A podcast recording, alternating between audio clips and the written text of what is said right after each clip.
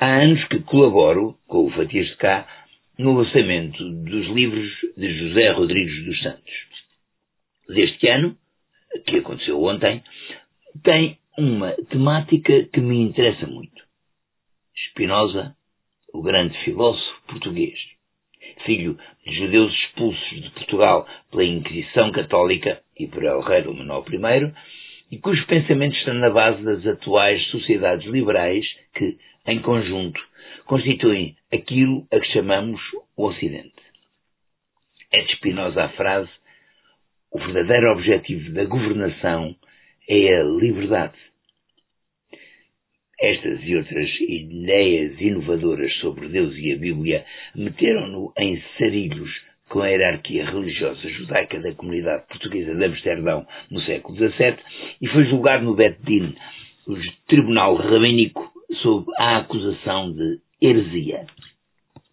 A lista de blasfémias e heresias de que foi acusado era vasta. Questionava a lei de Moisés, questionava a imortalidade da alma, questionava a imaterialidade de Deus, questionava os milagres, questionava que o povo de Israel fosse o povo eleito e, e coisas assim.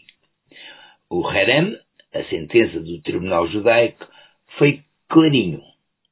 Que Bento de Espinosa seja expulso da nação de Israel que ele seja amaldiçoado durante o dia e amaldiçoado durante a noite, que seja amaldiçoado durante o sono e durante a vigília, que ninguém lhe fale pela boca, nem por escrito, nem lhe conceda nenhum favor e que ninguém se aproxime dele a menos de quatro côvados, que ninguém permaneça com ele debaixo do mesmo teto e que ninguém leia qualquer um dos seus escritos.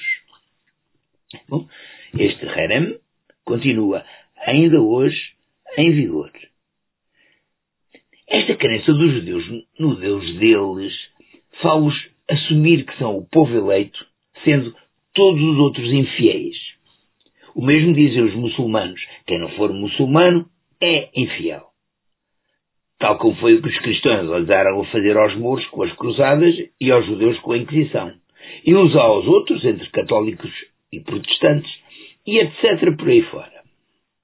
E pensar que tudo começou porque um dos patriarcas lá do povo judeu tinha, para além da mulher legítima, uma amante palestiniana. Fez um filho a cada uma e pronto, houve merda com a herança. A legítima reclamou-a para o seu filho e mandou expulsar a amante e o filho dela para cascos de rolha. E aquela família nunca mais se entendeu.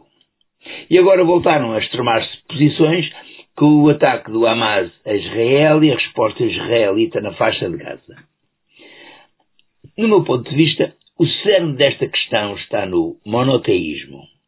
Ou melhor, quando o monoteísmo ganha poder e deixa de haver separação entre Estado e religião. Sim, eu sei, a Rússia anda à guerra na Ucrânia e não invoca nenhum Deus. Mas o stalinismo, que ficou cravado na mentalidade russa, é uma forma de monoteísmo.